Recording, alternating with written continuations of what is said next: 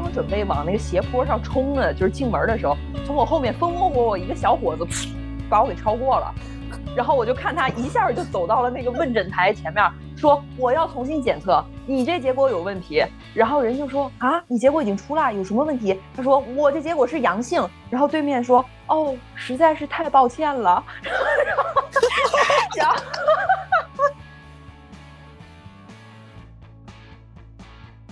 对，你们得重新回到第一个关卡。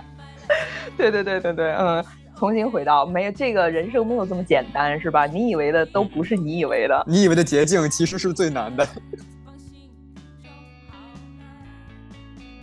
一方面呢是等待，还有另外一方面呢就是你要去做很多的准备，查各种的政策。对，回一趟家真的很不容易。掌握信息，没错，就是要掌握信息，然后还有就是要有耐心，要等待。嗯。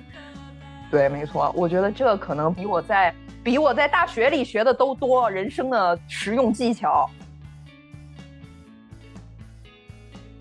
然后这时候有人他就提出了一些特殊的一些要求，比如说呃夫妻同住啊之类的，或者说那个什么房间中有哪些哪些问题，能不能给解决一下？然后这时候正穿着那个防护服在给呃那个场域消杀的一个人，他说：“行，你先上去，等下我让我老婆上去看一下。”家族企业哦。然后每个人的门房间门前有个小桌子，阿姨送餐就是放在那个小桌子上面。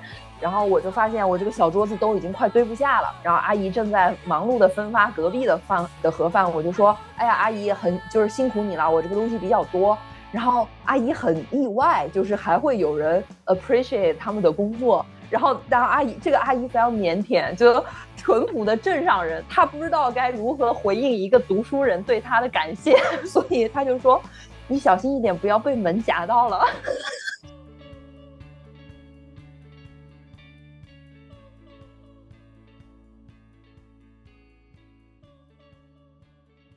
大家好，又是我们的 small talk。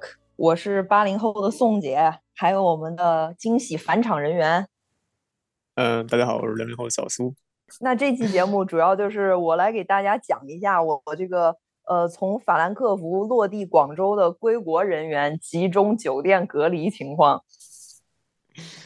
嗯，宋姐拉我来聊，就是这个，但一方面呢，就是我呢是在国内的方舱。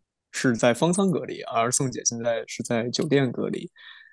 我第一时间了解到宋姐她就是在哪个酒店之后，包括她现在在里面的环境之环境的时候，当时我还并没有出来。当时那个鲜明的那个反差感，让我心中产生了一丝丝羡慕。懂，我跟你说，我都产，我都对某些同隔离人员产生了一丝丝羡慕。等会儿我给你细说。